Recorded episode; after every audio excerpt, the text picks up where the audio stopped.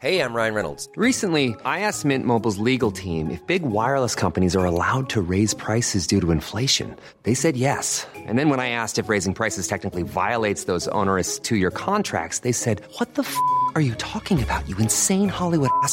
So to recap, we're cutting the price of Mint Unlimited from $30 a month to just $15 a month. Give it a try at mintmobile.com slash switch. $45 upfront for three months plus taxes and fees. Promo rate for new customers for limited time. Unlimited more than 40 gigabytes per month. Slows. Full terms at mintmobile.com.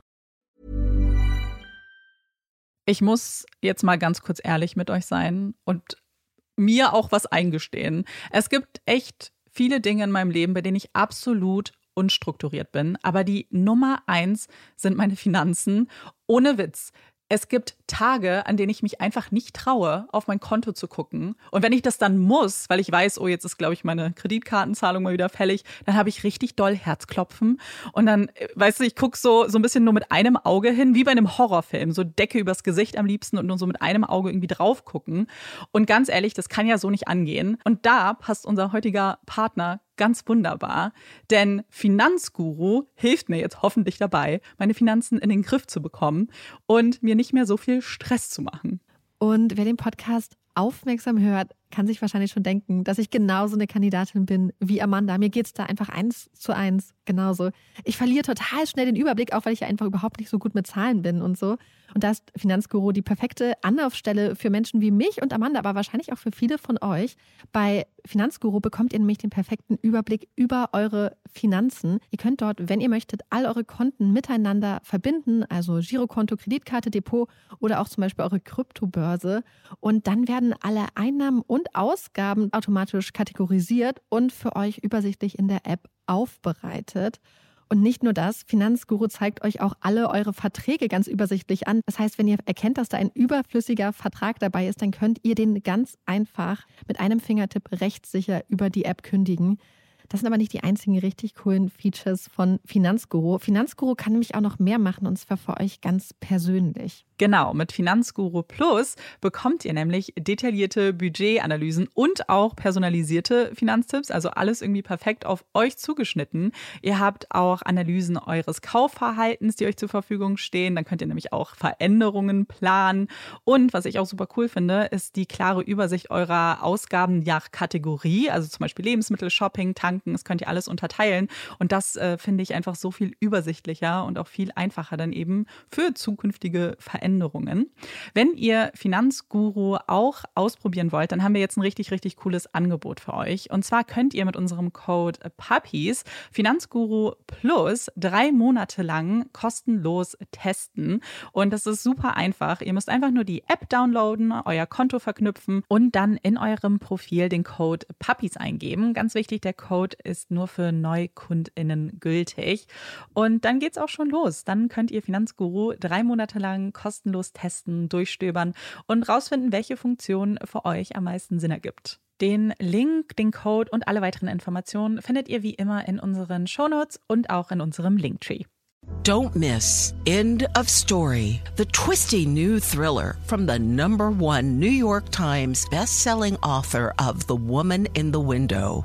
End of Story by AJ Finn is available where books are sold.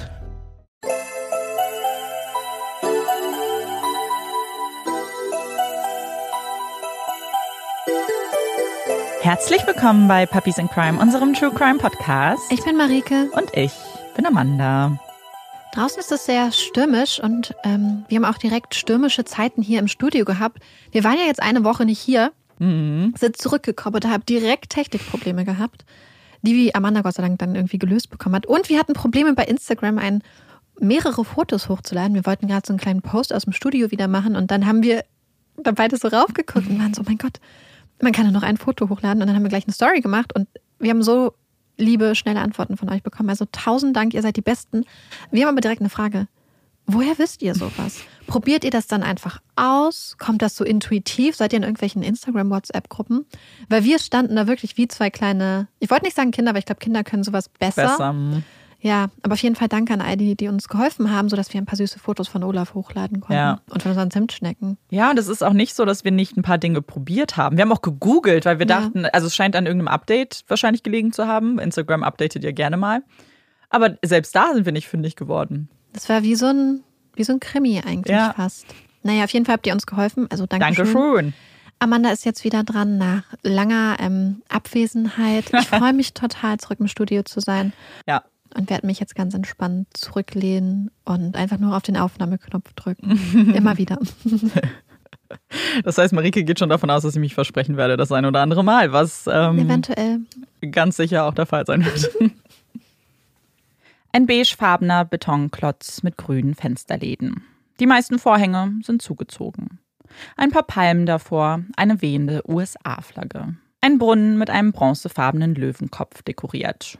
Acht Stockwerke ragen in die Höhe. Ganz oben leuchten drei Wörter. In grün, rot und gelb rufen sie auf die stets befahrene Interstate 10 vor dem Gebäude. Das Gebäude, das von außen ein wenig unscheinbar wirken mag und dessen Alter man definitiv ansehen kann, ist das MCM Hotel Elegante in Beaumont. Im Südosten von Texas ist Beaumont vor allem als Industriestadt bekannt. 1901 entdeckte man hier die ersten Ölquellen und damit auch das Interesse in die Gegend und das dunkle Gold, das man hier finden könnte. Die wichtigsten Industrien sind heute Ölraffinerien, chemische Fabriken und Papierfabriken. Aber mit der Zeit wurde Beaumont auch für die ein oder anderen Touristen interessant. Schließlich gibt es einiges zu erkunden.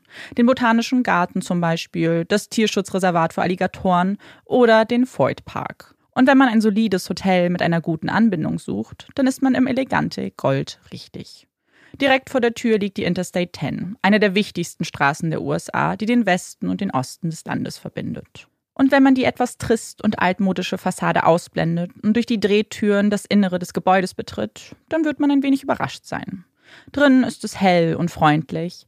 Marmorsäulen ragen in die Höhe und treffen dort auf Kronleuchter. Aber das eigentliche Highlight des Hotels findet man im Innenhof. Denn dort liegt der tropische Pool, umrandet von Palmen und kleinen Fischstatuen, die Wasser spucken. Und dort kann man es sich so richtig gut gehen lassen. Noch schnell an die Minibar, ein Cocktail in der Hand und Platz auf den vielen Liegen am Pool nehmen. So lässt es sich aushalten. Man kann mit seinen Sitznachbarn tratschen, kann die laue Abendluft genießen, die bevorstehenden Tage planen oder sich seine Mahlzeit aus einem der Restaurants bestellen, bevor man sich dann später auf den Weg zurück in sein Zimmer macht. In einem der Zimmer des Hotels liegt Greg Flanagan bereits auf dem Bett und schaltet den Fernseher ein. Er ist nicht hier, um Urlaub zu machen. Er hat den ganzen Tag gearbeitet und freut sich darauf, endlich für sich zu sein, sich berieseln zu lassen, eine Zigarette anzuzünden und mit keiner Menschenseele sprechen zu müssen. Immer wieder hatten Kollegen versucht, ihn zu überreden, mit ihnen noch ein Bier trinken zu gehen oder wenigstens eine Kleinigkeit zu essen. Aber Greg genießt die Abende in seinem Zimmer. Er genießt die stillen Momente.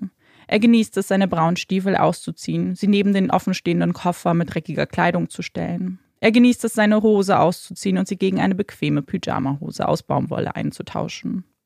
Und er genießt es, ein paar E-Mails oder SMS mit seiner Frau Susie zu wechseln. Sie ist der wichtigste Mensch in seinem Leben, sein Ein und alles. Sie ist sein letzter Gedanke am Abend und der erste am Morgen. Ihre Liebesgeschichte ist romantisch, aber auf ihre ganz eigene Art und Weise. Denn sie haben sich zweimal füreinander entschieden. Kennengelernt haben sich die beiden in ihren Zwanzigern. Susie spielte damals in einer Rockband und Greg lauschte ihren Melodien. Sie war quirlig, hatte immer einen frechen Spruch auf den Lippen und ließ sich nichts gefallen. Und das gefiel Greg. Er verliebte sich Hals über Kopf in die blonde Frau. Und auch Susie mochte den gebräunten Mann mit den hellblonden Haaren und dem frechen Grinsen. Er war nett, und das meinte sie in der bestmöglichen Art und Weise. War keins dieser Arschlöcher, das sie aus der Musikszene kannte, die zehn Frauen an jeder Hand hatten, die sich ihre Namen nicht merken konnten und es auch nie vorhatten. Greg war so anders.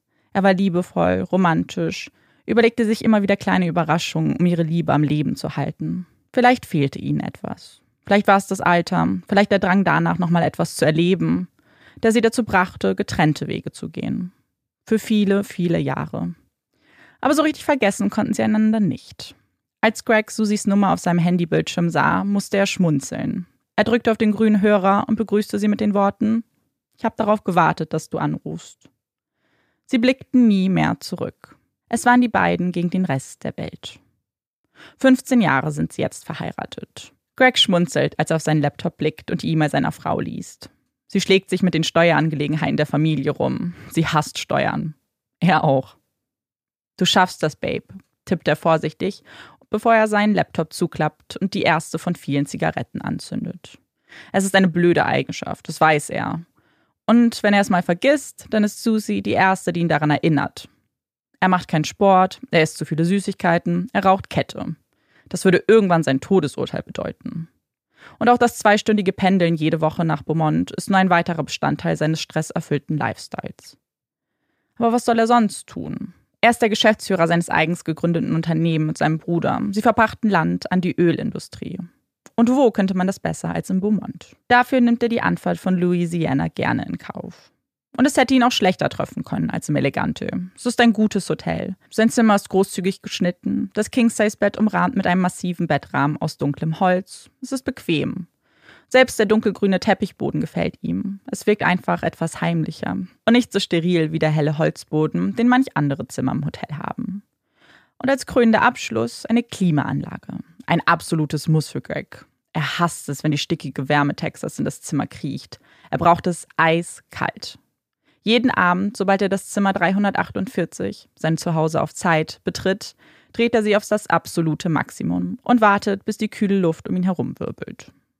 So auch heute, am 15. September 2010. Der Fernseher flimmert und Gregs Blick folgt dem bunten Treiben. Heute ist es Tony Stark, der ihn von seinem Arbeitsalltag ablenken soll und etwas runterholen soll. Iron Man 2 ist erst dieses Jahr herausgekommen und ist die Fortsetzung des ersten Films, der von der selbstverliebten Ikone Tony Stark handelt. In diesem zweiten Film sieht man eine verletzlichere Seite von Tony. Man sieht Schwäche, körperliche und mentale. Man sieht Emotionen, natürlich immer getarnt unter dem selbstbewussten Auftreten, wie man es von einem Superhelden auch erwartet. Tony schwächelt, kümmert sich nicht um seine Gesundheit, verheimlicht es Pepper und bekommt am Ende die ultimative Lösung für sein Problem in Form eines Medikaments angeboten. Greg hat auch seine eigene Medizin gefunden. Er greift nach dem orange verpackten Schokoriegel neben ihm. Ein Reese's Crunch Bar. Schokolade und Erdnussbutter, umgeben von einer Schicht von kleinen knusprigen Bällchen. Dann noch eine Schicht Schokolade. Jap, das ist genau das, was er jetzt braucht. Er nimmt einen großen Biss der schokoladigen Köstlichkeit und legt sie wieder zur Seite und zündet sich seine nächste Zigarette an. Die wievielte? Er hatte aufgehört zu zählen. Währenddessen kommt es auf dem Bildschirm zum großen Showdown. Wird es Iron Man schaffen? Können er und die anderen die Welt retten? Oder wird ihm sein Lebensstil zum Verhängnis? Am Morgen des 16. September wählt eine aufgeregte Susie die Nummer von Gregs Büro. Er hatte sie heute Morgen nicht angerufen. Er rief sie jeden Morgen an, bevor er zur Arbeit ging. Jeden Morgen. Ohne Ausnahmen. Nur heute nicht. Und als Susie versuchte, ihn zu erreichen, ging er nicht ans Telefon. Irgendwas stimmte hier nicht. Da ist sie sich sicher. Und mit dieser Sorge ist Susie nicht allein. Als Gregs Kollegen mit Susie sprechen, erklären sie ihr, dass er heute Morgen nicht zur Arbeit erschienen ist. Wieder etwas, das so noch nie vorgekommen ist. Greg ist eine zuverlässige Haut. Er würde seine Kollegen und alle, die von ihm abhängig sind, nicht im Regen stehen lassen. Auch sie finden, dass das nichts Gutes bedeuten kann und haben zwei von ihnen bereits zu seinem Hotelzimmer geschickt, um nach dem Rechten zu sehen. Vielleicht ist ja alles ganz harmlos. Vielleicht hat er einfach verschlafen. Vielleicht ist er auch schon auf dem Weg zu ihnen. Vielleicht, vielleicht. Als sie aber vor dem Zimmer 348 stehen und an der Tür klopfen, erst ganz sachte, dann immer vehementer, regt sich im Zimmer nichts. Man hört kein Rascheln, keine Stimmen. Es herrscht komplette Stille. Wo ist Greg? Und warum kann ihn niemand erreichen? Der Concierge des Hotels zeigt sich hilfsbereit. Natürlich hilft er den beiden nach dem Rechten zu sehen. Mit dem Universalschlüssel ausgestattet, machen sie sich auf den Weg zum Zimmer ihres Chefs, um dort die Tür zu öffnen und sicherzugehen, dass alles okay ist. Es muss alles okay sein. Aber schon nachdem die Tür nur einen Spalt breit geöffnet wird, wird diese Hoffnung enttäuscht. Greg liegt nur wenige Zentimeter von der Tür entfernt auf dem Boden. Er liegt auf dem Bauch, sein Kopf zeigt in Richtung Tür. Fast so, als ob er gerade das Zimmer verlassen wollte. Seine Haut ist gräulich verfärbt. Greg ist tot. Eine Stunde nachdem die Tür geöffnet wurde und nun schreckliche Gewissheit herrscht, betritt Detective Apple das Zimmer 348. Er ist ein kleiner Mann mit gräulichen Haaren, die immer mit Gel zu einer Art Igelfrisur gestylt sind. Er ist Polizist durch und durch und brennt für seinen Job. Seine Frau ist ebenfalls Polizistin. Er war Mitglied des SWAT-Teams. Für ihn gibt es nichts Größeres, als die Mysterien der Verbrechen zu erforschen, die vielen kleinen Rätsel zu lösen und für Gerechtigkeit zu sorgen. Er sammelt Spuren und Hinweise und kann ihre Zusammenhänge im Kopf verbinden, kann daraus Theorien formen und anhand dieser Theorien Täter oder Täterin ausmachen. Aber was er vor sich sieht, Greg und das Zimmer 348, scheint kein wirkliches Mysterium zu sein. Vielmehr liegen die Tatsachen hier klar und deutlich vor ihm. Das etwas zu warme Zimmer ist ordentlich und aufgeräumt. Es gibt keine Spuren eines Kampfes oder einer Auseinandersetzung. Gregs Portemonnaie mitsamt über 100 Dollar Bargeld steckt immer noch in seiner Hosentasche. In der linken Hand klemmt noch eine Zigarette. Es gibt keinerlei Blutspuren und auch sonst keine identifizierbaren Wunden an Gregs Körper, außer einer kleinen Schürfwunde an der Wange. Apple unterhält sich mit den Gästen aus den umliegenden Zimmern, aber niemand von ihnen hat etwas mitbekommen. Es war eine Nacht wie jede andere. Er schaut sich Gregs Habseligkeiten an, durchsucht Koffer und Taschen, um mögliche Hinweise auf die Todesursache zu finden. Vielleicht Pillen, Medikamente. Aber wieder nichts. Im Gespräch mit Susie und Gregs Bruder Michael erklären sie dem Detective, dass er nie zum Arzt gegangen ist. Egal, ob er krank war oder Schmerzen hatte. Greg war dafür viel zu stur und nichts und niemand hätte ihn überzeugen können. Er verstand diese neumodischen Trends nicht, verstand nicht, warum sich alle auf einmal so für ihre Gesundheit interessierten. Alles völliger Quatsch. Ihm ging es doch gut. Er konnte arbeiten, konnte morgens aufstehen. Was wollte er da mehr? Bis zu diesem Tag, an dem ihn diese Entscheidungen und sein Lebensstil einholten, ihm aufzeigten, was passieren würde, wenn man nicht genug Acht auf sich gibt. Davon ist Detective Apple überzeugt. Hier gibt es nichts zu ermitteln. Er ist eines natürlichen Todes gestorben. Auch Susie glaubt nicht an ein Gewaltverbrechen. Wie oft hatte sie Greg gesagt, er soll es ruhiger angehen, die Zigaretten weglegen, etwas Sport machen. Und wie oft hatte er abgewunken. Und nun war es zu spät. Er würde sein Leben nicht weiterführen, egal in welcher Art und Weise. Er würde ihr keine E-Mails mehr schreiben. Sie würde seine Stimme nie mehr hören. Nicht am Abend und nicht am Morgen. Aber nach dem ersten Schock und der schmerzhaften Trauer versteht Susi, dass es vielleicht an der Zeit war, für ihn zu gehen. Wie oft hatte er gesagt, dass sich Menschen glücklich schätzen können, wenn sie kurz und schmerzlos sterben würden. Dass er hofft, dass es bei ihm genauso ablaufen würde. Susie ist sich sicher, er ist genauso gestorben, wie er es selbst gewollt hätte, unter seinen eigenen Bedingungen. Die Polizei macht noch einige Fotos, bevor sie Gregs Leiche zur Obduktion transportieren lassen. Auch wenn es für die Ermittler keine Rätsel zu lösen gibt, bleibt natürlich noch eine letzte Frage offen. Denn was ist die offizielle Todesursache?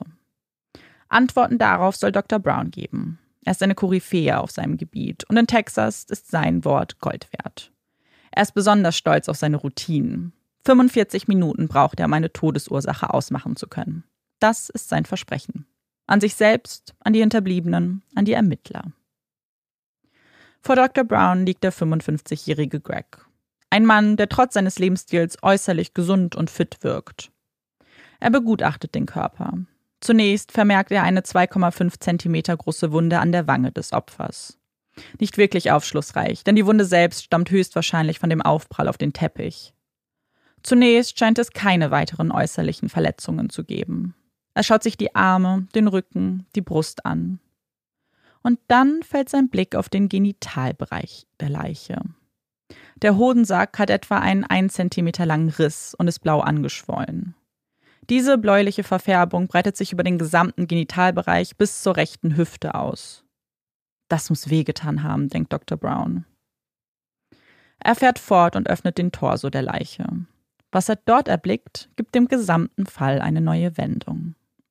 Während von außen Greg fast unversehrt wirkte, bis auf die zwei kleinen Wunden keinerlei Spuren hatte, malt das Innere seines Körpers ein ganz anderes Bild. Zwei gebrochene Rippen, Risse in Leber und Niere, Nahrungsreste, die im gesamten Bauch verteilt sind, ein Loch im Herzen und Blut. Überall ist Blut, unglaublich viel Blut. Bei der Menge an Blut muss Greg innerhalb von weniger als 30 Sekunden verblutet sein. 45 Minuten nachdem er begonnen hat, hält er sein Versprechen ein. Er notiert die Todesursache. Es handelt sich um einen nicht natürlichen Tod. Als Detective Apple diese Nachricht erhält, ist er geschockt. Wie bitte? Kein natürlicher Tod? Aber alles ließ doch genau darauf schließen. Es gab absolut keine Hinweise. Das kann nicht sein, er muss sich irren. Er wählt Dr. Browns Nummer und dieser erklärt dem erfahrenen Ermittler, dass er es selbst nicht ganz begreifen kann. Solche Verletzungen sieht er sonst bei Opfern von Autounfällen oder Opfern, die eingeklemmt unter schweren Gegenständen vorgefunden wurden. Eingeklemmt? Zerquetscht? Was hätte Greg denn bitte zerquetschen sollen? Und warum gab es dann keine äußerlichen Spuren? Kein Blut, keine blauen Flecken? Wo einst noch alles nach einem glasklaren Fall aussah, ohne Rätsel und Mysterien, schien nun das genaue Gegenteil der Fall zu sein. Immer mehr Fragen öffnen sich dem Ermittler. Fragen, auf die er unbedingt Antworten finden möchte. Leichter gesagt als getan.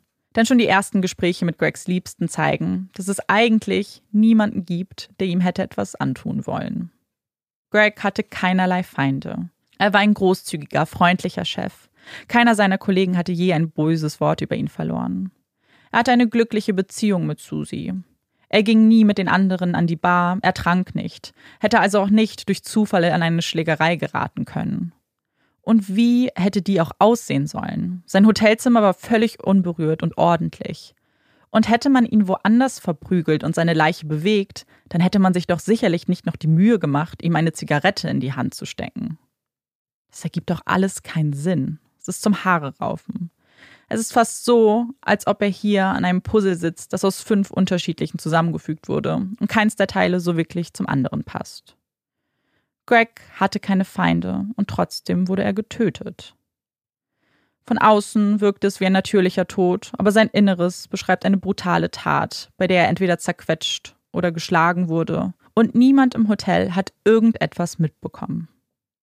Er schaut sich die Notizen des Hotelpersonals an und findet dort eine interessante Information. Gegen 20.30 Uhr hatte sich Greg bei der Rezeption gemeldet, weil es zu einem Kurzschluss gekommen ist. Er hatte gerade die Mikrowelle angeschmissen, weil er sich eine Tüte Popcorn machen wollte. Und da wurde es plötzlich dunkel. Die Rezeption versicherte ihm, einen Elektriker hochzuschicken und sich um sein Anliegen zu kümmern.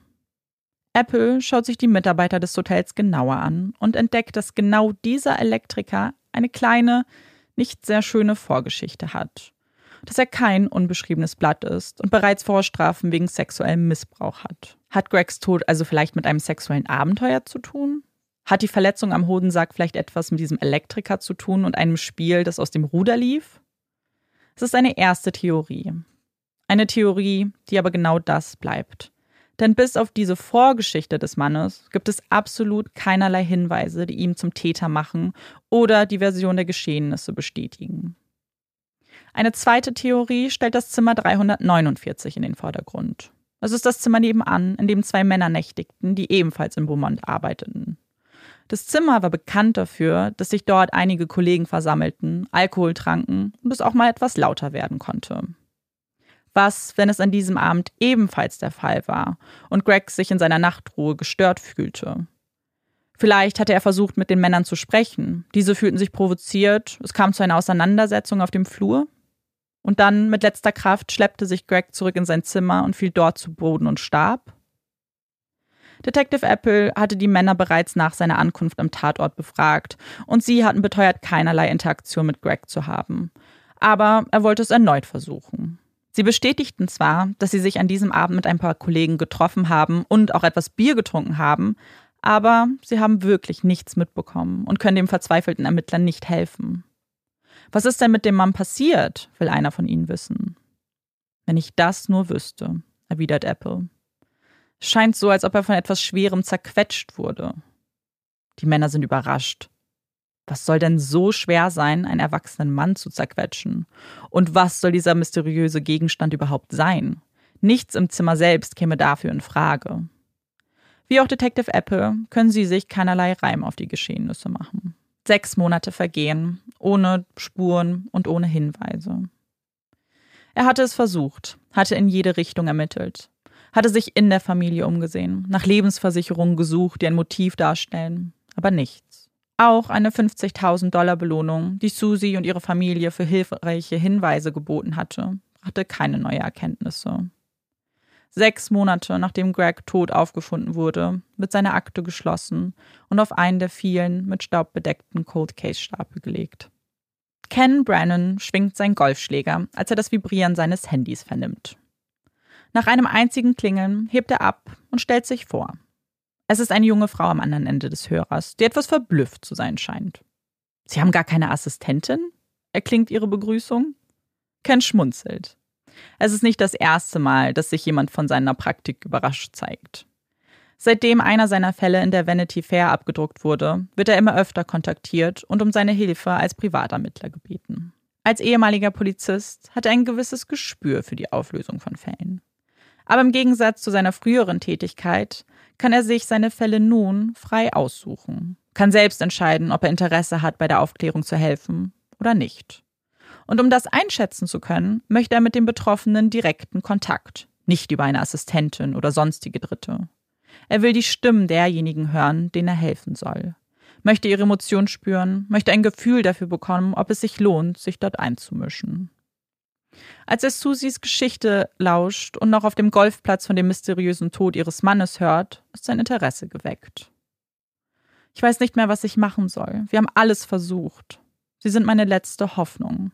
Ich weiß einfach nicht, wie ich das sonst überstehen soll. Mir geht es nicht gut.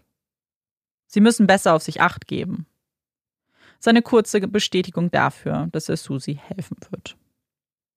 Natürlich sind es die mysteriösen Umstände, die diesen Fall ausmachen, aber es sind auch die vielen Möglichkeiten und Theorien, denen Ken nachgehen möchte. Der Fall scheint nicht hoffnungslos. Er scheint lösbar. Schließlich gibt es so viele Menschen in Gregs Leben. Seine Frau, seine Kollegen, sein Bruder. Irgendwer wird schon etwas wissen, was hilft. Es sind alles Theorien, die Detective Apple natürlich durchgespielt hat. Alles Personen, mit denen er sich schon unterhalten hatte. Aber Ken hat einen großen Vorteil. Er blickt auf all diese Informationen mit ganz neuem, unvoreingenommenem Blick. Vielleicht ist es genau das, was dieser Fall braucht. Eine Person, die nochmal ganz neu auf die vielen Elemente schaut und neue Zusammenhänge erkennt. Er beginnt mit Susie. Wie ein privates Verhör in ihrem Wohnzimmer stellt er ihr eine Frage nach der nächsten. Über ihr Privatleben, ihre Beziehung, mögliche Affären und natürlich Lebensversicherungen. Nachdem sie alle seine Fragen ruhig beantwortet hat, ist er überzeugt davon, dass sie nichts mit der Angelegenheit zu tun hat. Er muss diesen Verdacht aus dem Weg räumen, um weiter an ihrer Seite arbeiten zu können. Aber eine letzte Frage bleibt. Eine, die er Susi unbedingt stellen muss. Gab es irgendetwas an dem Tatort, das dir seltsam vorkam? Es kann eine Kleinigkeit sein, irgendwas. Nichts ist zu klein, zu unwichtig. Und Susie denkt nach. Ja, da ist etwas gewesen, das ihr komisch vorkam. Etwas, das sie nicht ganz vergessen konnte. Es war zu warm. Ken blickt hoch. Zu warm? fragt er. Ja, sein Zimmer. Es war viel zu warm. Greg schlief immer mit der Klimaanlage auf der höchsten Stufe. Aber das Zimmer war warm, als die Ermittler es betreten hatten. Ken nickt. Es rattert in seinem Kopf. Und er beschließt, sich am nächsten Tag auf den Weg nach Beaumont zu machen. Dort trifft der Detective Apple. Denn es gibt ein paar grundsätzliche Regeln, an die sich Ken hält. Er macht keine halben Sachen. Wenn er Ermittlungen vornimmt, dann in einem Team, zusammen mit den Ermittlern, denen der Fall zugewiesen wurde. Er ist kein Einzelkämpfer. Er ist niemand, der diese Dinge für Lob oder Anerkennung tut. Er möchte helfen und weiß, dass die Chancen bedeutend besser stehen, wenn er die Gunst der Polizei auf seiner Seite hat. Sie treffen sich in einer Bar und unterhalten sich bei einem Bier über den Fall. Er möchte wissen, ob Apple an Bord ist. Und er nickt. Er mag Ken. Und Ken mag ihn. Anders wäre diese Zusammenarbeit auch kaum denkbar gewesen. Gemeinsam machen sie sich auf den Weg zum Elegante Hotel. Ken möchte sich das Zimmer 348 etwas genauer ansehen. Bislang kennt er den möglichen Tatort nur von Fotos und Erzählungen. Er möchte aber ein Gefühl für das Zimmer bekommen, möchte wissen, wo Greg lag, wie das Zimmer ausgerichtet ist und ob es nicht noch irgendwelche Hinweise gibt, die man vielleicht übersehen hat. Im Zimmer lässt er sich von Detective Apple die Erkenntnisse der Autopsie im Detail erläutern. Er hört zu und nickt. Dabei streift sein Blick das Zimmer, in dem sie gerade stehen. Er schaut auf den dunkelgrünen Teppich, das massive Holzbett und die Tür. Dann unterbricht er Detective Apple. Ich glaube, ich weiß, was passiert ist. Ich glaube, ich weiß, was die wirkliche Todesursache ist. Und ich glaube, ich weiß sogar, wer es war. Ach komm schon, erwidert Detective Apple. Doch glaub mir, ich muss nur noch einmal mit Susi sprechen. Ich muss mir da was bestätigen lassen. Er hält das Telefon in einer Hand und wartet ungeduldig, bis Susis Stimme erklingt.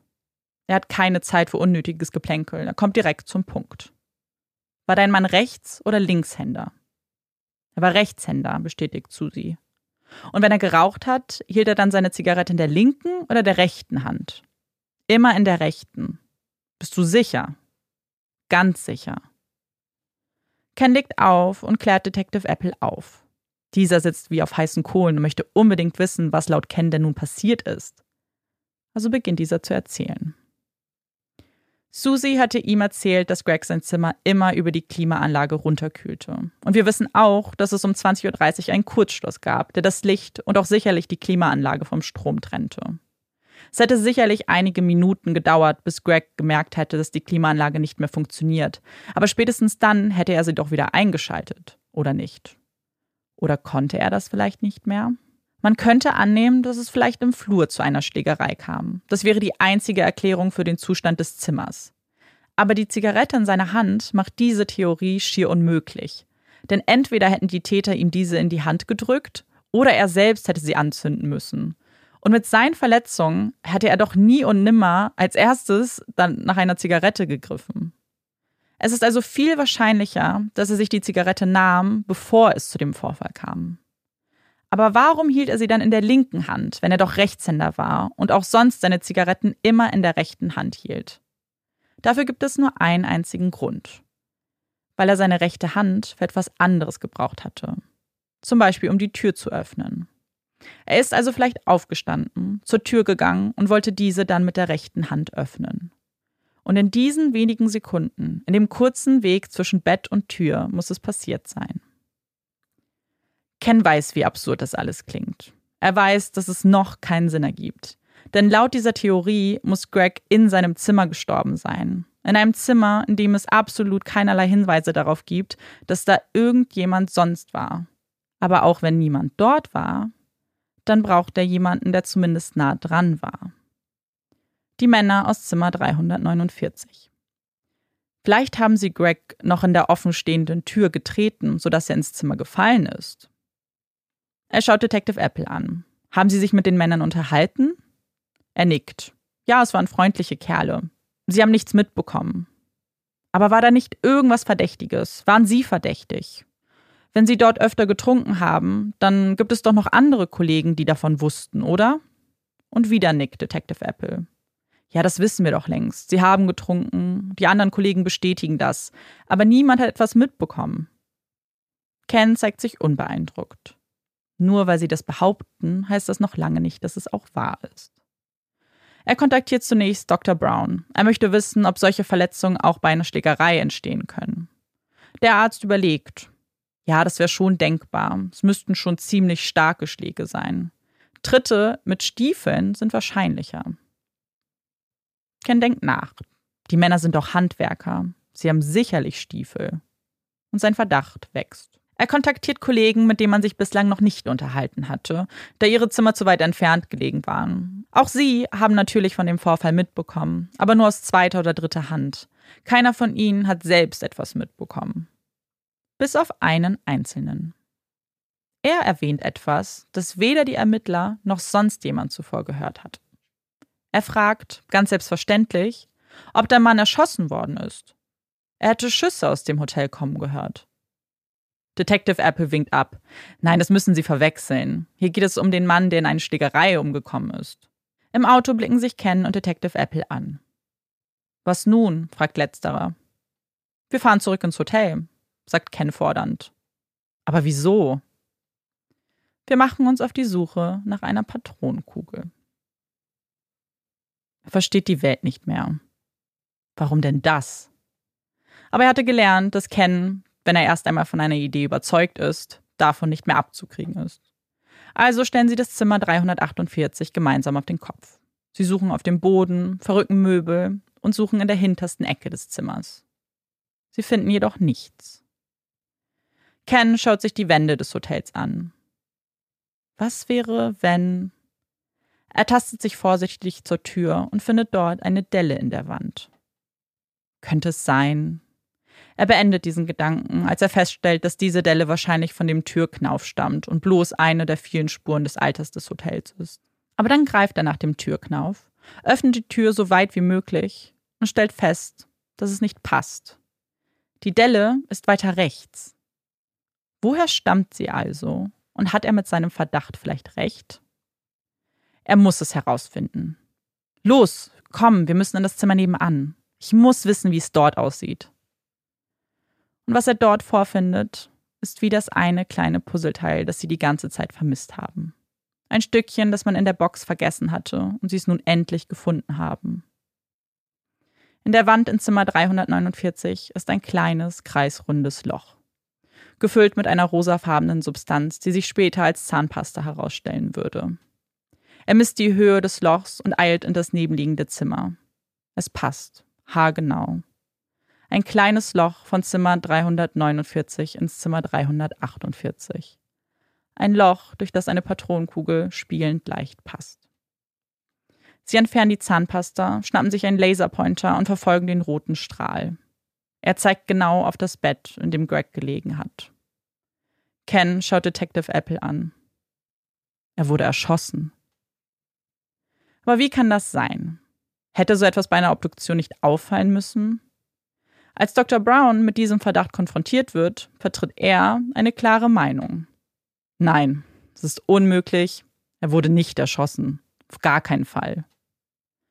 Was anderes hätte Ken auch nicht erwartet. Schließlich konfrontiert er hier einen Arzt mit dem Verdacht, dass seine gesamte Obduktion fehlerhaft war und er ein riesiges Detail übersehen hatte. Für einen Arzt wie Dr. Brown geradezu ein persönlicher Angriff. Und es gibt noch einen Grund, warum es schwer werden würde, Dr. Brown zu einer anderen Aussage zu bewegen. Eine zweite Obduktion ist nicht mehr möglich, da Gregs Leiche eingeäschert wurde. Und zusammen mit ihm auch eine mögliche Patronenkugel. Es bleiben also nur die Fotos, die während der Obduktion gemacht wurden, nur die Notizen und der Arzt, der diese gemacht hat. Ihr wollt mir weismachen, dass er erschossen wurde? Okay, ich sag es euch nochmal. Nein, er wurde nicht erschossen. Dr. Brown schmunzelt dabei ein wenig. Okay, Doc, lass uns nur noch mal die Fotos zusammen anschauen. Mehr möchten wir gar nicht. Ein Foto nach dem anderen legen sie auf den silbernen Tisch vor sich. Was ist das? Die Leber. Und das? Seine Gedärme. Ken ist sich sicher. Eine Kugel ist durch seinen Hodensack in seinen Körper gedrungen und hat dabei die Organe lebensbedrohlich verletzt. Könnten diese Verletzungen von einem Schuss stammen? Ja, in der Theorie schon, aber das ist nicht der Fall. Er zeigt auf das nächste Foto. Und diese Verletzung? Ja, grundsätzlich, aber auch hier, das könnte ebenso von einem Schlag kommen. Ken lässt sich nicht aus der Ruhe bringen. Er greift zu dem Foto des Herzens und Ken schreit auf. Und das hier, Doc? Das ist doch ein Loch. Dr. Brown versucht zu erklären, dass es bei bestimmten Stellen im Körper, wenn Kraft auf diese ausgeübt wird, zu solchen Verletzungen kommen kann. Das ist nicht ungewöhnlich. Und Ken ist fassungslos. Doc, das ist ein verdammtes Einschussloch. Dr. Brown wird still. Er starrt das Foto erneut an und schluckt. Ja, das ist ein Einschussloch. Es herrscht Stille. Keiner traut sich etwas zu sagen, bis Dr. Brown selbst das Schweigen unterbricht. Die Medien werden mich in der Luft zerreißen deswegen. Es ist Ende Mai 2011, als Ken und Detective Apple mit Tim Steinmetz sprechen. Er und Lance Müller haben sich das Zimmer 349 geteilt. Alles nur Routine, hatte man ihnen zugesichert. Sie hatten dann nur ein paar letzte Fragen an ihn. Er fühlte sich sicher vor dem Gespräch. Vielleicht war er etwas verwundert, warum diese Männer bis nach Wisconsin gereist sind, um mit ihm zu sprechen.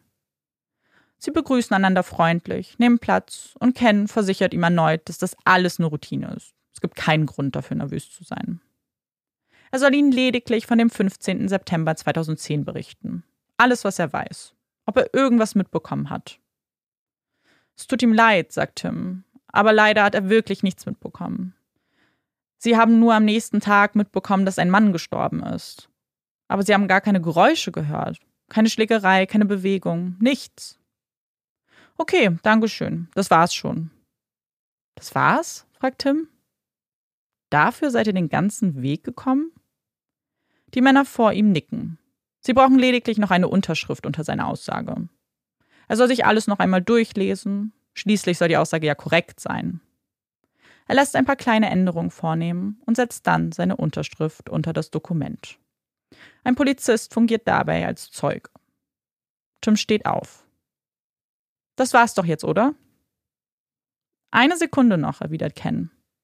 Das war's, bevor du dich dazu entschieden hast, dieses Dokument zu unterzeichnen. Denn jetzt hast du ein Problem. Er setzt sich wieder. Wir wissen, was passiert ist. Möchtest du genau wie Lance ins Gefängnis kommen? Tim schluckt. Wieso kommt Lance ins Gefängnis? Warum komme ich ins Gefängnis? Du hast eben eine Falschaussage getroffen, erklärt Ken in einem zu rauen Ton. Detective Apple fügt etwas sanfter hinzu. Tim, wir kennen die Wahrheit. Wir wissen, dass du einen Freund schützen willst. Und das ist sehr nobel von dir. Aber das ist es nicht wert. Wirklich nicht. Also sag uns doch einfach, was wirklich passiert ist. Und Tim beginnt zu erzählen. Zusammen mit ihrem Kollegen Trent haben Tim und Lance auf ihrem Zimmer ein Bier getrunken. Und irgendwann bat Lance Trent darum, zu seinem Wagen zu gehen und seine Flasche Whisky und eine Pistole zu holen. Schon etwas angeschwipst, kam ihm diese Bitte scheinbar nicht besonders seltsam vor. Wieder im Zimmer angekommen, begann Lance mit der Waffe herumzuspielen. Er sicherte und entsicherte sie, zeigte auf seine Kollegen, machte ein paar makabere Witze. Erst hielt er die Waffe auf Tim gerichtet, der sich auf den Boden warf und einige Beleidigungen an Lance Kopf warf. Dann drehte er sich, richtete die Waffe auf Trent, bewegte sich einen Schritt weiter und ein Schuss löste sich. Zunächst dachten sie noch, einer von ihnen sei getroffen worden. Aber stattdessen fanden sie lediglich ein Loch in der Wand vor. Lance ist ausgeflippt, hat sich seine Waffe geschnappt und sie zurück in seinem Wagen deponiert. Als er zurück in das Zimmer ging, war Trent bereits aufgebrochen. Tim und er machten sich daraufhin auf den Weg in die Bar. Sie hatten sich eingeredet, dass das Zimmer sicherlich leer stünde, dass gar nichts passiert ist. Erst als sie gegen Mitternacht zurück ins Zimmer kehrten und ein Husten hörten, war ihnen klar, da war sehr wohl jemand im Zimmer 348. Aber wenn er husten konnte, dann kann das doch nicht so schlimm sein, oder? Als sie am nächsten Tag die Polizei sahen und diese ihnen von einem toten Mann berichteten, gefror ihnen das Blut in den Adern. Es spannte sich aber wieder, als man ihnen sagte, dass der Mann wahrscheinlich verprügelt wurde. Also kein Schuss. Bloß ein großer Zufall, oder? Aber Tim gibt zu, da war immer dieser kleine Zweifel in ihm. Die Angst, dass sie es doch waren. Dass sie einen Mann getötet haben und dass sie eigentlich hätten helfen müssen. Ken ist erleichtert. Er hat die Lösung zu diesem Fall gefunden. Und auch wenn es da dieses eine kleine Detail gibt, das keinen Sinn ergibt. Wie hätten sie Greg um Mitternacht husten hören können? Er hätte doch längst tot sein müssen. Aber er verwirft diese Zweifel. Wahrscheinlich haben sie sich verhört, sie hatten schließlich Alkohol getrunken. Oder sie haben ihn an einem anderen Abend husten gehört. Es ist auch egal. Denn dieser Umstand macht ihr Verhalten nur noch grausamer. Denn hätten sie gewusst, dass dort jemand wohnt, dann hätten sie doch sicher gehen müssen, dass ihm nicht zugestoßen ist. Und vor allem ist es egal, weil alles andere passt und endlich einen Sinn ergibt. Aber eine allerletzte Sache möchten sie noch von Tim. Er soll Lance kontaktieren, verkabelt natürlich. Er soll ihm von dem Gespräch der Ermittler erzählen und ihn vorbereiten. Und es verläuft wie erwartet. Lance macht keinen Hehl daraus, was an diesem Abend passiert ist. Er fragt Tim, warum er den Ermittlern die Wahrheit gesagt hat, warum er von dem Schuss erzählt hat.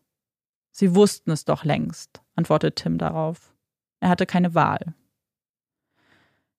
Lance kann es nicht glauben, kann nicht glauben, dass der Schuss wirklich die Todesursache war.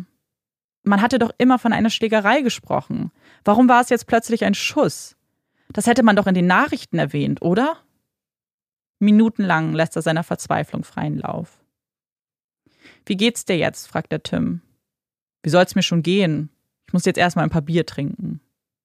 Ich auch, erwidert Lance.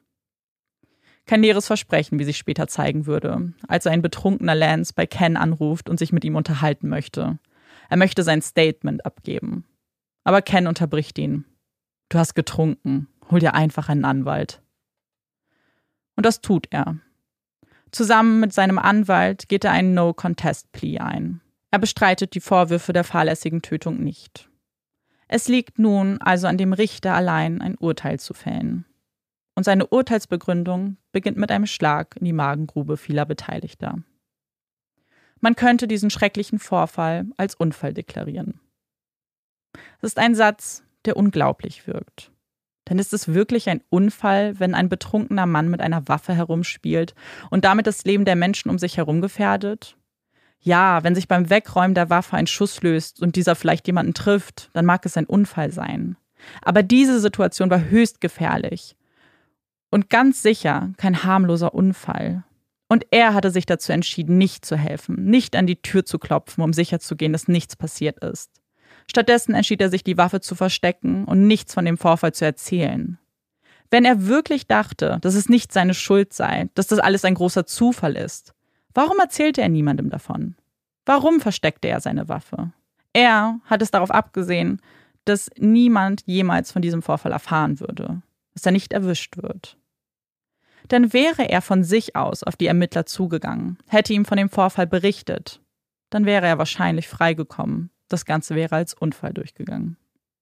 Denn in Texas sind diese Art von Unfällen nicht unüblich und werden strafrechtlich so gut wie nie verfolgt.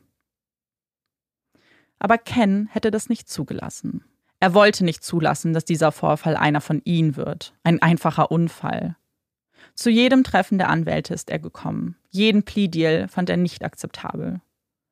Und deswegen ist es jetzt an dem Richter zu entscheiden dem Richter, der mit diesem Satz seine Begründung eröffnet. Sie jedoch weiterführt mit einer Liste von Dingen, die Lance hätte tun können, um diesen Fall aufzuklären und Greg helfen zu können. Er hatte sich entschieden, nichts davon zu tun. Am 29. Oktober 2012 spricht der Richter sein Urteil aus. Ken und Susie lauschen seinen Worten. Lance wird zu zehn Jahren Haft verurteilt. Ken und Detective Apple sind zufrieden mit dem Urteil. Nach der Urteilsverkündung stoßen sie gemeinsam in einem Restaurant an. Sie sind ein gutes Team gewesen. Vielleicht könnten sie auch mal Golf zusammenspielen. Und auch Susie kann nun beginnen, mit diesem schrecklichen Kapitel ihres Lebens abzuschließen. Vor Gericht hatte sie die Möglichkeit bekommen, den Mörder ihres Ehemannes in die Augen zu blicken. Ich habe zwei Jahre darauf gewartet, dir ins Gesicht zu blicken und einfach nur die Möglichkeit zu bekommen, mit dir zu sprechen. Du wärst niemals von alleine mit der Wahrheit rausgerückt. Du hast ihn getötet. Nein, du hast es nicht absichtlich auf meinen Mann abgesehen. Aber du hast ihn getötet. Jede Lüge, jede egoistische Handlung, mit jedem Vertuschungsversuch, immer und immer wieder. Du hast gesehen, wie man seinen Körper aus dem Zimmer getragen hat. Du wusstest, dass du ihn getötet hast. Und er war dir ganz egal. Die kleine Frau steht mitten im Raum, schaut Lance an und sagt, ich hätte den Rest meines Lebens damit verbracht, dich aufzuspüren. Und ich habe dich gefunden. Gregs Mörder. Und nun erfährt Greg endlich Gerechtigkeit. Als Lance hörte, dass er zehn Jahre in Haft verbringen würde, war er schockiert. Man sah es in jeder Faser seines Körpers. Gut so, dachte sich Susie. Du bist schockiert, erschrocken, überrascht. Aber was glaubst du, wie schockiert, erschrocken und überrascht mein Greg war?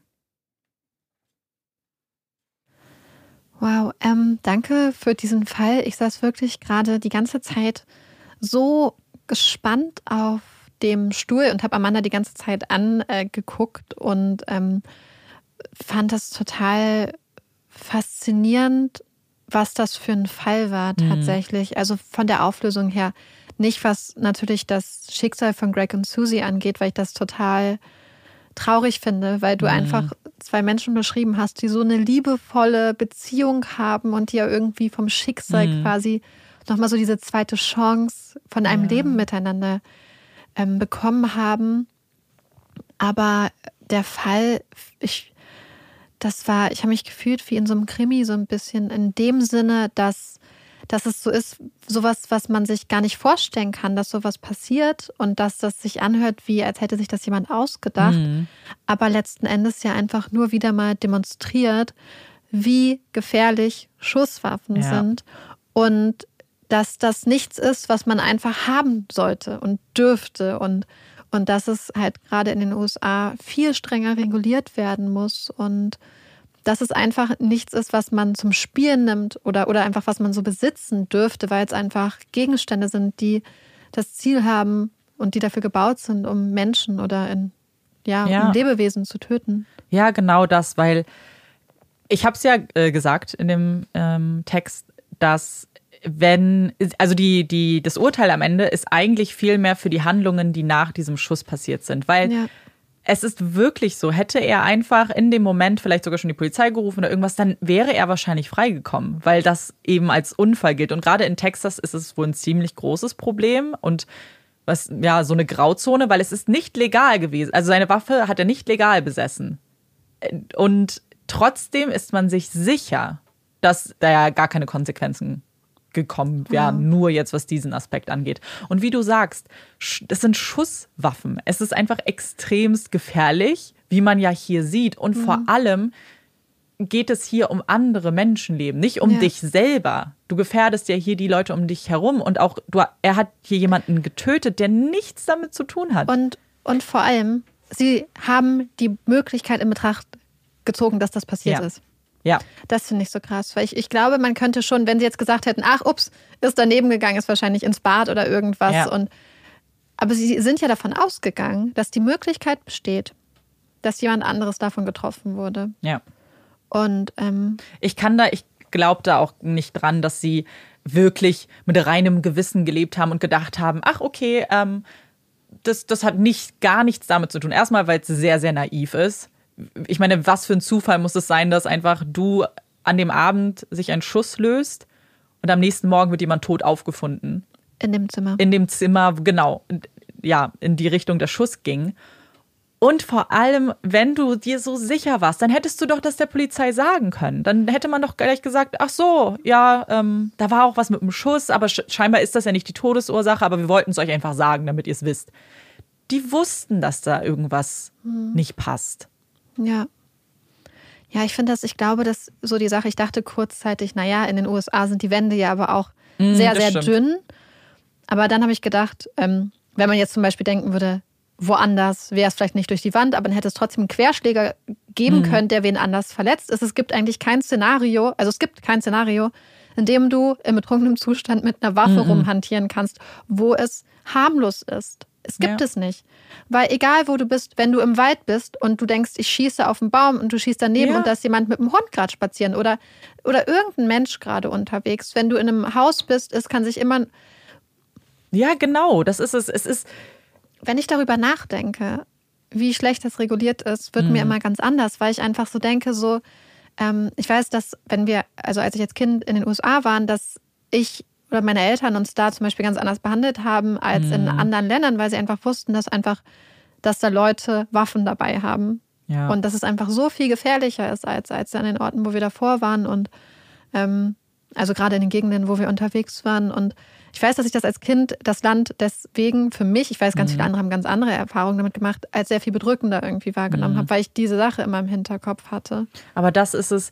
Es ist ja nicht nur, dass die Menschen Waffen besitzen dürfen, sondern es hat ja scheinbar Auswirkungen auf die Art, mit Waffen umzugehen, weil es so normal ist, weil es so Normalität ist, dass Menschen Waffen haben. Das, also Entschuldigung, wenn stell dir mal vor, wir sind hier nehmen auf und du sagst, ach, äh, ich habe da eine Flasche Whisky im Auto, ach und bring meine Waffe mit. Weil wofür? In genau. Was machen, also genau, was willst du da machen? Und dass das, das nicht mal hinterfragt wird, dass man sagt, äh, Entschuldigung, nee, lieber Ja. nicht, sondern ach so, ja klar, mache ich. Wobei, was ich halt auch glaube, ist, dass es halt wirklich, wie du sagst, dieser Umgang ist, dass es so ein gesellschaftliches Problem ist, dass es, glaube ich, massivst auch unterschätzt wird und es mir insofern irgendwie leid tut, auf gewisse Art und Weise, auch wenn natürlich, ähm, er hatte ja eine, also Lenz hatte ja eine illegale Waffe, Ja. hast du ja Genau. gesagt. Ähm, dass man dann, wenn man ihm jetzt wirklich unterstellt, dass sie wirklich nichts Böses damit wollten, Mhm. das ist natürlich ein ganz krasser. Das, man, man wünscht es auch niemandem. Egal wie, wie doof und fahrlässig du mit deiner Waffe umgehst, wünscht man sich, dass du trotzdem immer das Glück hast, dass kein Mensch dabei zu Schaden kommt, weil man wünscht niemandem Ja. die in Anführungsstrichen Lektion, dass dabei dann ein anderer Mensch stirbt. Ja. Und das ist natürlich dann einfach so. Ja, Ich hätte genau. mir gewünscht, dass, also ich finde das Urteil finde ich deswegen eigentlich auch ganz gut, weil es ja diese Gefahr auch aufzeigt und gesagt hat, wenn du das hast, hast du auch noch weitergehende Verpflichtungen. Und auch, ich wünsche mir einfach, dass einfach anerkannt wird, was für eine Gefahr. Und das ist ja teilweise so. Es ist ja, ich glaube, das Gefühl, dass die USA da so gespalten Mhm. sind zwischen den Leuten, die ganz stark auf ihr Recht ähm, auf Waffen, Waffen, po Waffen pochen Ja. und den Leuten, die einfach anerkennen, was das für eine ähm, absurde Regelung einfach ist. Ja, weil solche Vorfälle, ich meine natürlich in der Art und Weise des Falles und dass es hier ja auch wirklich ein paar unglückliche Umstände gibt, das ist ja auch faktisch so, aber es ist nun mal jetzt nicht einer von wenigen Fällen. Es gibt so viele Unfälle jedes Jahr durch Waffen, den Menschen irgendwie nicht immer sterben, Kinder. aber ja, oder genau. Und das ist nichts, was man dann vielleicht äh, unter den Teppich kehren kann, weil es eine Ausnahme ist. Das ist also dafür Hm. Ja. passiert es zu oft. Ich glaube, da ist halt einfach ganz, also ich habe das Gefühl, dass es halt ganz viel auch ähm, dann halt wirklich einfach mit der Lobbyarbeit Hm. zu tun hat und mit diesem ganzen, Ja, total. mit dieser Einstellung einfach dazu. Was ich ähm, ganz interessant fand und was ich, äh, wo ich so ein bisschen schmunzeln musste, ist, als du gesagt hast, dass Ken sich den Fall an, des Falls Mhm. angenommen hat und dann gesagt hat, ich arbeite nicht alleine, ich arbeite mit den Ja. Detectives des Falls. Dann dachte ich so, wow, ähm, wenn jetzt jemand zu mir kommt und sagt, hey, ich möchte deinen Fall machen, du arbeitest jetzt mit mir, würde ich mich so bevormundet fühlen. Mhm. Ja. Ich glaube, er hatte, also ich finde grundsätzlich ist das eine total tolle Herangehensweise als Privatdetektiv, weil du dadurch ja erstmal ganz viel Zugang hast und wirklich mit den richtigen Quellen arbeiten kannst und glaube ich wahrscheinlich auch mit einer der einzigen Arten, wie du effektiv arbeiten Ja. kannst. Aber diese Aussage spricht schon von sehr viel, ähm, er ist schon sehr überzeugt dann von seinen Ja. Fähigkeiten, was in diesem Fall ja auch gezeigt hat, dass es super war, dass Susie ihn angerufen hat. Aber da musste ich so ein bisschen schmunzeln. Weißt du, was ich meine? So Ja, dieses, total. Ich arbeite mit den Detectives zusammen. Und- hm, haben, die gar nichts anderes zu tun? Ja, und vor allem, ich finde, es ist die einzig richtige Herangehensweise, weil ich finde, wenn man manchmal so von Privatermittlern liest, dann hat man schon das Gefühl, sehr viele machen eben so ihr Ding und machen das alleine. Und natürlich ist es sehr, sehr viel produktiver, wenn du Wenn es möglich ist. Genau, wenn es irgendwie möglich ist. Und ich bin überzeugt davon, dass das auch nicht immer gut ankommt. Also das, das war jetzt, und das hatte, ähm, es gibt, meine Hauptquelle ist ein, äh, auch ein Artikel der Vanity Fair, die haben nämlich jetzt den zweiten dann äh, rausgebracht von, ähm, von und mit Ken.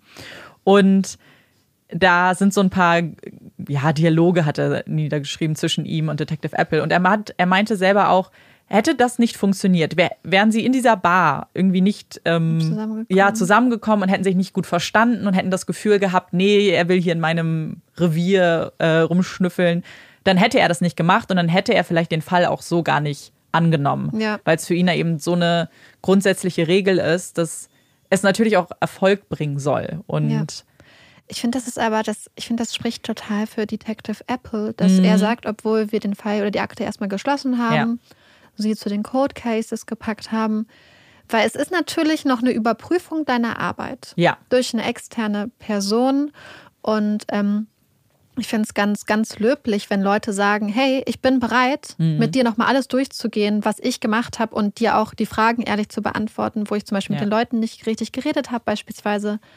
Und ich fand es auch ganz interessant, als es dann um den Dr. Brown ging, dass er, ähm, ich hatte ein bisschen das Gefühl, dass es dann so ein bisschen so in diese Theory Dependence ging, Ja. dass man Sachen dann im Lichte der Theorie, die man selbst verfolgt, äh, sieht, wo er dann ja aber Gott sei Dank auch gesagt hat, nein, weil wir haben es ja schon so oft gehabt, dass Leute dann so verbissen an ihren Theorien festhalten und ähm, das, weil das haben wir ja, also in Ja. so vielen Fällen schon gehabt irgendwie und dann finde ich es immer wichtig grundsätzlich im Leben, wenn man dann bereit ist, auch zu sagen, ja, ich habe mich geirrt. Total. Und auf den Moment habe ich natürlich auch so gehofft, dass es ihn gibt, weil hätte er es nicht zugegeben und hätte er nicht gesagt, das stimmt, dann hätten sie nicht so viel gehabt, ehrlich gesagt, weil natürlich ohne diese Expertise eines Arztes ist es eine Theorie am Ende halt nur noch. Ne? Ja. Und ich verstehe auch total, wenn du als, auch wenn als Ermittler und als Arzt, wenn dir natürlich gesagt wird, du hast da vielleicht einen ziemlich groben Fehler gemacht, dass man dann erstmal sich denkt, nee. Und so einfach nur, nur persönlich, dass man dann natürlich professionell nochmal drüber gucken sollte. Aber ja, natürlich ist es erstmal ein kleiner Angriff wahrscheinlich. Ja, aber ich glaube, gerade wenn du halt so Sachen hast, die so gar nicht zusammenpassen, dann sollte man sich ja eigentlich offen dafür sein, dass es noch eine andere Erklärung gibt. Ja, so. Und, total. Ähm, Und ich glaube, das ist, macht diesen Fall so aus, weil es so es schwierig ist, für alle Beteiligten, glaube ich, gewesen, zu verstehen, was da passiert ist. Ja. Weil du ja wirklich das Gefühl hattest, es gar nichts passt hier zusammen. Ich habe wirklich die wildesten Theorien aufgestellt. Ich habe Amanda, glaube ich, fünfmal. Ich habe sie nicht unterbrochen, Mhm. Nee. weil also, sie- ich wir, wir mussten sehr eh viel Pause machen. versprochen. Ja. Ähm, und ähm, ich habe die wildesten Theorien reingeschmissen. Also Mhm. wirklich so absurde Sachen, weil ich einfach dachte, wie kann das sein? Ich habe zwischendurch, das habe ich dir zum Beispiel nicht Mhm. gedacht, dachte ich so, was ist, wenn die Klimaanlage Mhm. runtergefallen ist und ihn zerquetscht hat und der Typ dann sich dafür verantwortlich gefühlt hat, der Techniker, und die Mhm. Klimaanlage wieder hochgemacht und dann einfach rausgelaufen ist. Aber Ja. was natürlich die ganze Zeit nicht gepasst hat, war das Fehlen von diesen äußeren Genau. Äh, Sachen, aber wo ich zum Beispiel so ein bisschen auch auf eine falsche Fährte Mhm. geführt wurde, ist, du hast ja, glaube ich, am Anfang erwähnt, wie er dann seine Schuhe und seine Stiefel auszieht.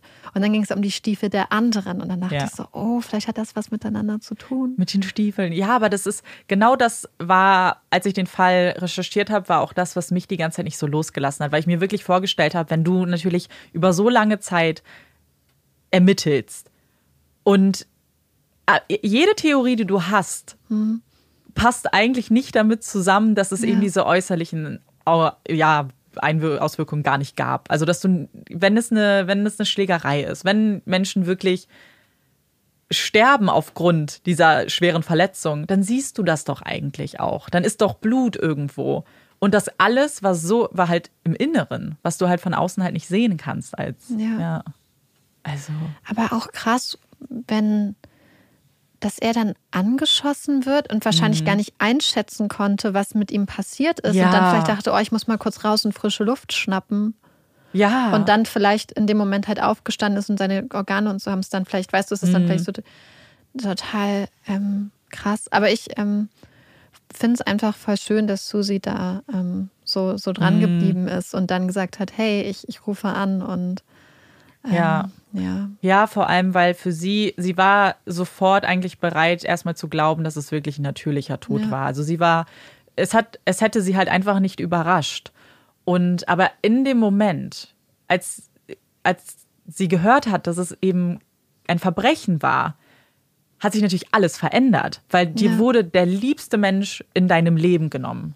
Und du willst natürlich wissen, wer. Du willst doch mit irgendwie diesem Moment, den sie dann hatte im Gerichtssaal. Ich glaube, dass so viele den wahrscheinlich auch brauchen für sich selber, da einfach zu gucken, zu sehen, wer das ist. Und entweder man sagt jetzt was wie sie oder einfach nur die Gewissheit zu haben, dass, ja, Auch was passiert ist, war jetzt Genau. ja so mysteriös. Und ich glaube, es ist auch recht wichtig für sie dann zu wissen, dass das, was sie gesagt hat, dass er keine Feinde hat, dass Mhm. niemand ihm was Böses will, auch erstmal stimmt. Ja. Weil ganz oft ist es in solchen Fällen ja so, dass Leute sagen, nee, da gibt es keine Feinde und so, dann ist aber doch irgendwas oder dass irgendein Leben oder irgendein Aspekt Mhm. vom Leben, was die Leute dann vielleicht nicht kennen oder geheim gehalten haben. Und so hat sich ja bestätigt, dass Susi wirklich wusste, was los ist in seinem Leben. Mhm. Ja. Und dass da wirklich niemand ist und dass er wirklich ihr Greg ist. Wahrscheinlich so, wie sie Genau. das halt der Polizei gesagt hat. Ja.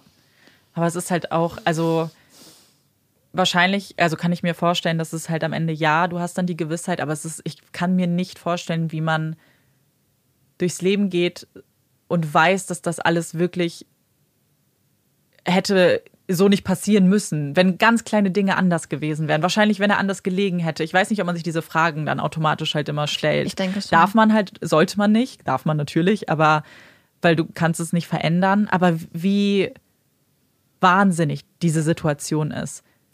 Wenn Das er ist- auf Toilette gegangen wäre Ja. oder wirklich vorher Ja, geraucht genau. hätte oder sich ein Eis geholt hätte oder Irgendwas. Und das, das, ja, Aber was ich ja noch so gedacht habe, ist ja auch dieses Loch mit Zahnpasta Ja.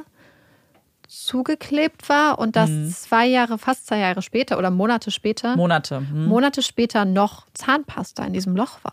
Man darf ähm, eine Sache, die habe ich nicht, nicht explizit erwähnt, aber die ähm, Lance und Tim haben noch ganz viele Monate weiter in diesem Zimmer gewohnt. die Ah, sind okay. noch, ähm, glaube ich, fast sieben Monate nachdem haben sie da noch gewohnt. Ähm, das heißt, es hat auch faktisch ja niemand gesehen. Sie haben es ja selber gestopft mit dieser Zahnpasta und danach hätte man dann was sehen können, wo ich auch verstehe, dass aber natürlich ein Hotelier oder vielleicht hat es auch niemand gesehen. Kann ja auch sein. Ich meine, wie. War ja ein bisschen heruntergekommen. Genau, es ist ein älteres Haus und man guckt dann wahrscheinlich auch nicht so viel an die Wände und ähm, mhm. ja, aber trotzdem, ja. Ja, krass.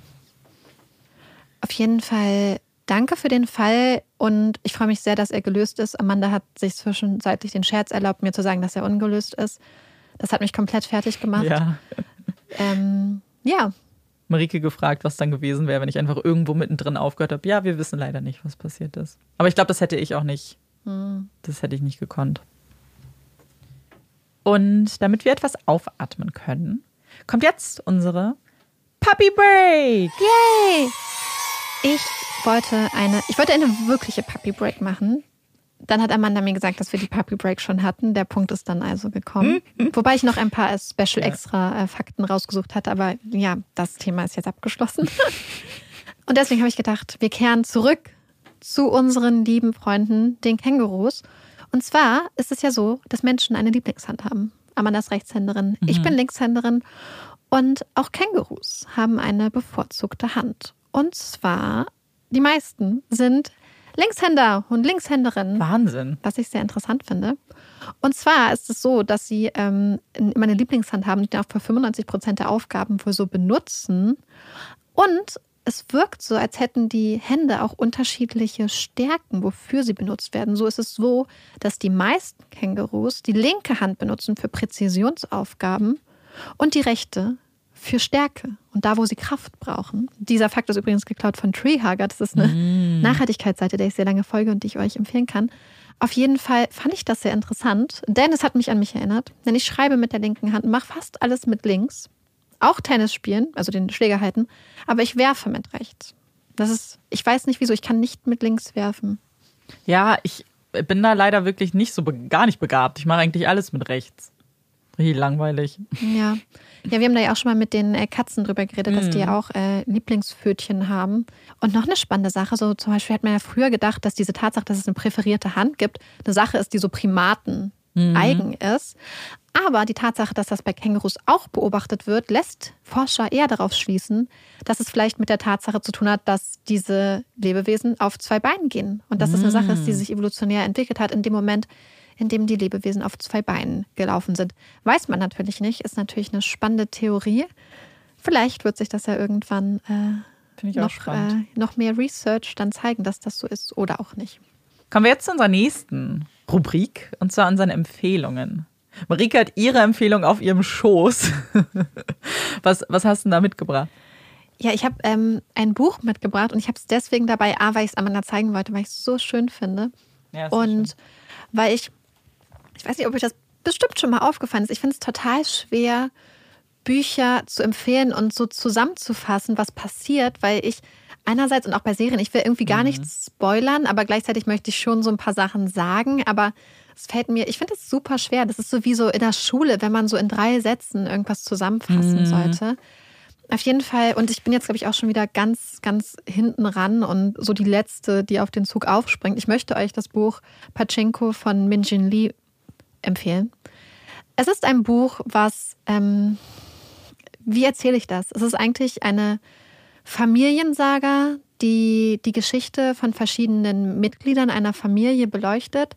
Es geht 1910 in Korea los und geht dann weiter mit dieser Familie oder beziehungsweise mit, ich kann gar nicht sagen Hauptfigur, weil es halt mhm. viele, viele Charaktere gibt, die dann begleitet werden nach Japan und wie es ist, dann als koreanische Einwanderer in, in Japan zu lesen, leben, während Korea ja besetzt war, wie es ist während des Zweiten Weltkrieges, wie es ist danach und wie es ist, in einer Gesellschaft zu leben, wo man als wirklich als Bürger zweiter Klasse und eigentlich wirklich nicht mal als Bürger behandelt mhm. wird und wie diese Menschen und die Hauptfiguren aber so durchhalten und es ist eine Geschichte von so Familie, von Liebe, von Loyalität, von, von Würde, von, von Identität wird auch ganz viel gesagt, weil es ja darum geht, wie, wie, wie ist es zum Beispiel auch in einem Land geboren zu sein, in dem man geboren ist und man kennt kein anderes Land und trotzdem wird einem gesagt, dass man dort nicht hingehört. Mhm. Und es ist so eine beeindruckende, tolle Geschichte. Sie verfolgt das Leben von verschiedenen Menschen geht immer wieder rein, raus, endet in Tokio 1989 und man wird so reingezogen und hat das Gefühl, dass man so dicht an diesen Menschen ist, obwohl man alle paar Jahre immer nur auf diese Leben schaut. Aber ich, als das Buch vorbei war, habe ich wirklich fünf Minuten nur geweint, einfach weil ich auch so traurig war, dass ich jetzt quasi da raus bin und dass ich das nicht mehr weiterverfolgen durfte. Und es ist so ein tolles Buch. Und ich finde, es ist eins von diesen Büchern, wo man sich wünscht, dass es im Deutschunterricht oder in der Schule auch vielleicht behandelt werden würde, weil es einfach so eine wichtige Geschichte auch erzählt. Und ähm, ja, deswegen, ich kann euch Mhm. wirklich Pachinko Minjin Lee einfach nur ans Herz legen. Es ist total schön geschrieben. Es ist, man lernt voll viel. Es sind so solche Emotionen und solche Geschichten, die es überall auf der Welt gibt und in ganz vielen Familien irgendwie. Und deswegen, wenn ihr was lesen möchtet, was wirklich einfach so, so wertvoll und so toll ist, und ähm, dann würde ich euch das Buch wirklich ans Herz legen. Es hat mich so mitgerissen. Ja. Und es ist so schön, Amanda. Es ist sehr, sehr schön. Das Ja. kann ich zu 100% unterschreiben. Ja. Meine Empfehlung ist nicht so schön. Es ist ähm, eine Serie auf Netflix und viele von euch haben sie bestimmt schon gesehen. Sie war lange Zeit, glaube ich, bei ganz vielen auf der Startseite, als sie rausgekommen ist. Und zwar geht es um Kein Friede den Toten. Was für ein unglaublich komischer Name. Ich, äh, es ist eine spanische Serie, die auf Spanisch El Innocent heißt und auf Englisch The Innocent. Wirklich, ich frage mich, wer das, äh, wer sich da immer hinsetzt und sich diese komischen Filmtitelübersetzungen und Seriennamenübersetzungen äh, einfallen lässt. Aber es ist eine Serie, die ich äh, sehr spannend vor allem finde. Es ist eine Miniserie, hat acht Folgen und es behandelt, ja, Verbrechen. Es geht um einen Protagonisten, der jemanden auf einer Party umgebracht hat. Auch hier ist es eigentlich ein Unfall, eine Verkettung von Umständen. Und es geht so ein bisschen darum, um sein Leben, um ein paar Geheimnisse in seinem Leben, die rauskommen. Und ich möchte, also es ist einfach sehr, sehr spannend. Ihr werdet, guckt es euch an und ähm, dann wollt ihr am Ende auch unbedingt wissen, wie es ausgeht. Es ist von dem ähm, gleichen Autor wie auch Safe und The Stranger, Harlan Coben. Und ich finde, ich finde es eigentlich immer ganz spannend, was er so macht, ähm, mit Twists. Das Einzige, was ich vielleicht bei der Serie noch sagen wollen würde, weil Netflix ja keine Triggerwarnungen macht, es ist sehr, sehr blutig und sehr grafisch. Also wer da vielleicht Probleme hat, da würde ich dann nicht so sehr dazu raten, weil da war ich tatsächlich ein bisschen geschockt. Und ich bin sehr, sehr hart im Nehmen, aber manchmal musste ich so schon, hat es mich ja so ein bisschen geschaudert, wie grafisch es dann am Ende war. Vor allem lässt der Trailer das nicht erahnen. Ne? Auch die Situation lassen es irgendwie nicht so super erahnen. Es überrascht einen schon ziemlich, mit welcher Brutalität da manche Charaktere vorgehen. Darf ich kurz was anmerken? Ja. Also ich stimme dir ja zu, Mhm. dass deutsche Filme, Serien, Bücher oft ganz, ganz dumme Titel haben. Ja. Und dann fragst du, wer sich das ausdenkt. Und dann denke ich an uns beiden. Jeden Montagmorgen. Stimmt. Wo wir zusammen, nicht zusammensitzen, aber so am Telefon Ja. verbunden sind und denken so, oh Gott, wie nennen wir die Folge? Okay, und das dann, stimmt. weil das müssen wir euch jetzt mal erzählen, ja? Unsere Folgentitel sind nicht das Ergebnis eines langen, wohlüberlegten Prozesses, sondern meistens so absolute Torschlusspanik, kurz Ja. bevor wir die Folgen hochladen. Wir haben mittlerweile auch ganz viele Wörter, dann sind wir so, oh, das, weil wir zum Beispiel, wenn es dann Ja. um, also um irgendwas geht, wir haben schon so viele allgemeingültige Wörter Mhm. benutzt, dass wir jetzt immer sind so, wir, wir sollten jetzt was Spezifisches nehmen. Was, was wir nicht nochmal für eine andere Folge brauchen, dann heißt die Folge die Suche. Genau. Wir Wir eigentlich. scheitern eigentlich immer wieder Total. daran und wir werden bestimmt irgendwann, also wir haben jetzt schon das Problem seit genau, also seit Ewigkeiten eigentlich, dass uns keine Folgentitel mehr einfallen. Ja. Eigentlich wäre es mega gut, euch die Folge hören zu lassen, euch dann, dann- zu fragen, was ihr haltet, aber das ist ja ein bisschen zu spät dann leider. Ja, das ist es, genau. Aber äh, ja, wir, wir strugglen da schon ziemlich jeden Montag aufs Neue mit. Und ähm, was dann bei rumkommt, ist, wie du gesagt hast, nicht Ja. unbedingt etwas, was dann. Ja, deswegen ähm, waren es, glaube ich, manchmal auch so Leute schreiben so, oh, mit dem Titel, hm, da steckt nicht so viel, Nicht so viel hinter. nicht so viel. Ja. Ah, Wie oft wir einfach schon so einfach gesagt haben, ja, Dann nehmen wir wir das jetzt, dann nehmen wir jetzt, jetzt. jetzt auch egal. ja.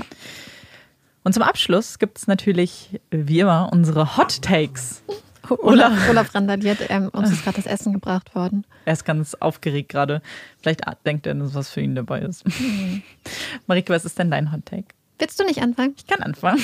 Ich habe ein Buch gelesen und das Buch hat mir mal wieder was bewusst gemacht, was ich eigentlich wusste, aber ich glaube, dass es ein Hot Take ist. Ich bin gespannt, was ihr sagt. Und zwar habe ich äh, Everything Everything gelesen und es ist ein Buch, wo es ganz viele Besonderheiten gibt im Buch selbst. Und zwar gibt es ganz viele Chatverläufe und Briefe und so kleine Zeichnungen und Flugtickets, die abgebildet sind. Und ich liebe es. Ich liebe Bücher, in denen es so, ich weiß nicht, so unterschiedliche Stilmittel gibt. Ich weiß nicht, ob das das genau bezeichnet, aber wenn Tagebucheinträge, E-Mails, ich, ich finde das so toll. Ich, find, ich, ich könnte Bücher lesen, die nur aus sowas bestehen. Marike verdreht die Augen. Habe ich gar nicht. Marike ist so, sie denkt sich gerade, ich habe dir selten so wenig zugestimmt wie jetzt. Ich weiß es gar nicht so richtig. Also ich glaube nicht, dass ich das feiere. Also es kommt recht wenig vor in den Büchern, in denen ich hm. lese, wie sich das anhört. Ähm, ich, mm, Willst du mir sagen, du liest nicht so Kinderbücher? Nee, ich lese ja voll gerne. Das, das wäre ja, ja, eigentlich einer meiner Hot Tags mal gewesen, dass ich finde, dass man öfters mal wieder ein Kinderbuch lesen soll, weil ich finde, die haben total was. Mhm. Ähm, aber, hm, nee, ich glaube, ich mag das nicht so gerne. Aber ich weiß es nicht. Aber es ist irgendwie so, hm, ich weiß nicht. Ich finde, das Lesen ist irgendwie anders. Ich habe ja, das Gefühl, es ist schneller. Ja, genau. Ja, aber es aber ist ja so. Es ist doch voll. Ich liest man deswegen. Ja, man liest für das Erlebnis ja, und das, das Gefühl. Und für ja, manche ja. ist es ja dann. Ich weiß es nicht. aber ich, ich will jetzt nicht, ich, vielleicht feiere ich das auch.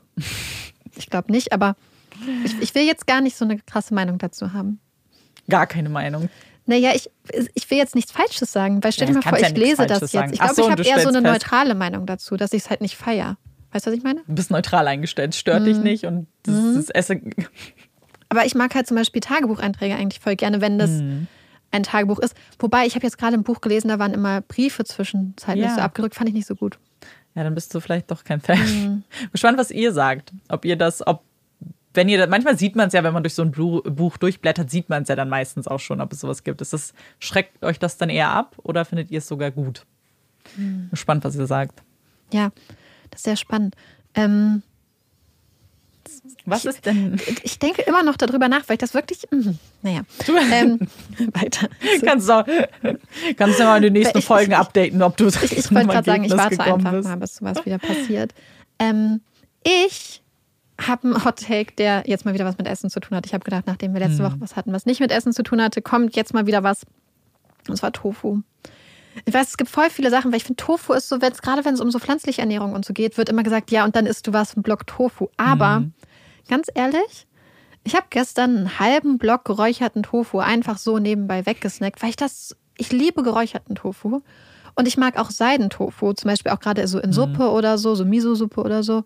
Ja. Und ich mag diese Sachen voll gerne. Und ich finde, Tofu ist so geil. Und ich finde, dass auch roher Tofu. Ich finde, der muss nicht mal gebraten sein, sondern man kann den auch roh wunderbar verarbeiten. Und ich finde, das ist so ein Geschenk, mhm. Tofu. Und ich meine natürlich, es gibt auch so Tempeh und all diese Sachen, aber jetzt mal rein Tofu. Und ich finde, dass Tofu voll den schlechten Ruf zu Unrecht hat bei sehr vielen Leuten. Ja. Und ich glaube, für die Leute müsste man es halt richtig zubereiten. Und es gibt auch wirklich Tofu, der ist nicht geil, muss man auch so sagen. Aber ich finde grundsätzlich ist Tofu so geil. Und wirklich, wenn ich dann so, so Räuchertofu esse, denke ich so, boah, ist das lecker. Und ich liebe zum Beispiel auch gerade ähm, in asiatischen Gerichten gibt es einfach so guten Tofu oder auch so frittierter Tofu oder so. Mm. Wie mhm. lecker ist das bitte? Ja. Ich habe neulich indisch auch gegessen, weil man kann ja zum Beispiel diesen indischen ähm, Käse, Panier mm. ganz gut auch mit Tofu ersetzen. Auch so lecker. Ja. Ich mag Tofu auch sehr gerne. Ich habe, äh, ich glaube, dass Tofu tatsächlich diesen Stempel hat, als, weil natürlich zu Beginn war das ja so mit ja. das Einzige, was einem so angeboten wurde. Wenn du in irgendwelche Restaurants gegangen bist und hast kein Fleisch gegessen oder Fisch, dann gab es Tofu immer als Alternative oder halt nichts. Es wurde komplett ja. weggelassen, Protein. Ähm, und ich glaube, dass deswegen viele denken, ah, okay, es ist irgendwie langweilig, aber man kann, es ist sehr, sehr vielfältig und man kann sehr viel daraus machen. Und ich glaube, es steht und fällt halt wirklich mit der Zubereitung. Ja, Weil, und mit dem Grundmaterial. ja, genau, die Grundqualität halt. Klar, wie bei jedem Produkt gibt es halt Qualitätsunterschiede und da muss man sich ein bisschen rumprobieren. Aber gerade jetzt, wo es sehr viel, sehr guten Tofu gibt, der auch nicht so teuer ist, Ja. gibt es da viel Möglichkeiten, um rumzuprobieren. Deswegen alle Tofu-Liebhaberinnen und Liebhaber da draußen, schreibt uns. Ich mag auch einfach die Konsistenz sehr gerne, muss ich sagen. Ja, und es sind so viele Konsistenzen, finde ich auch. Es gibt ja so viele unterschiedliche. Und Mhm. Ja. ich finde es einfach, ich feiere das einfach total. Ja, same. Ich Also, auch. und ich finde das Witzige ist, glaube ich, auch, dass wenn man zum Beispiel so, so Leute auch zu Besuch hat, die zum Beispiel Fleisch essen, Mhm. aber dann macht man irgendwas mit Räuchertofu und da steht einfach nur Räuchertofu drin, kann sich ja fast niemand dann, die Leute probieren das ja trotzdem dann Ja, roh. klar. Und dann denken sie so, oh, das ist ja ganz lecker eigentlich. Ist es auch. Ja. Bin ich auch. Bin gespannt, was ihr sagt. Gibt bestimmt ein paar Tofu-Hasser da draußen. Ich habe Ja, mich ja neulich sehr gefreut, dass rote Beete scheinbar wirklich ein richtiger Hotteig ist, weil scheinbar eine Leute wirklich rote Beete gar nicht mögen. Mhm. Mal schauen, wie es jetzt bei Tofu ist. Ich denke auch, das ist ein richtiger Hotteig. Ja, ich glaube auch. Bitte bestätigen mir das. Dann war es das aber auch für diese Folge. Ja. Nach unserer Pause. Wir sind wieder da. Wir haben ein langes Wochenende sogar fast noch vor uns, weil Montag ist ja frei. Ja.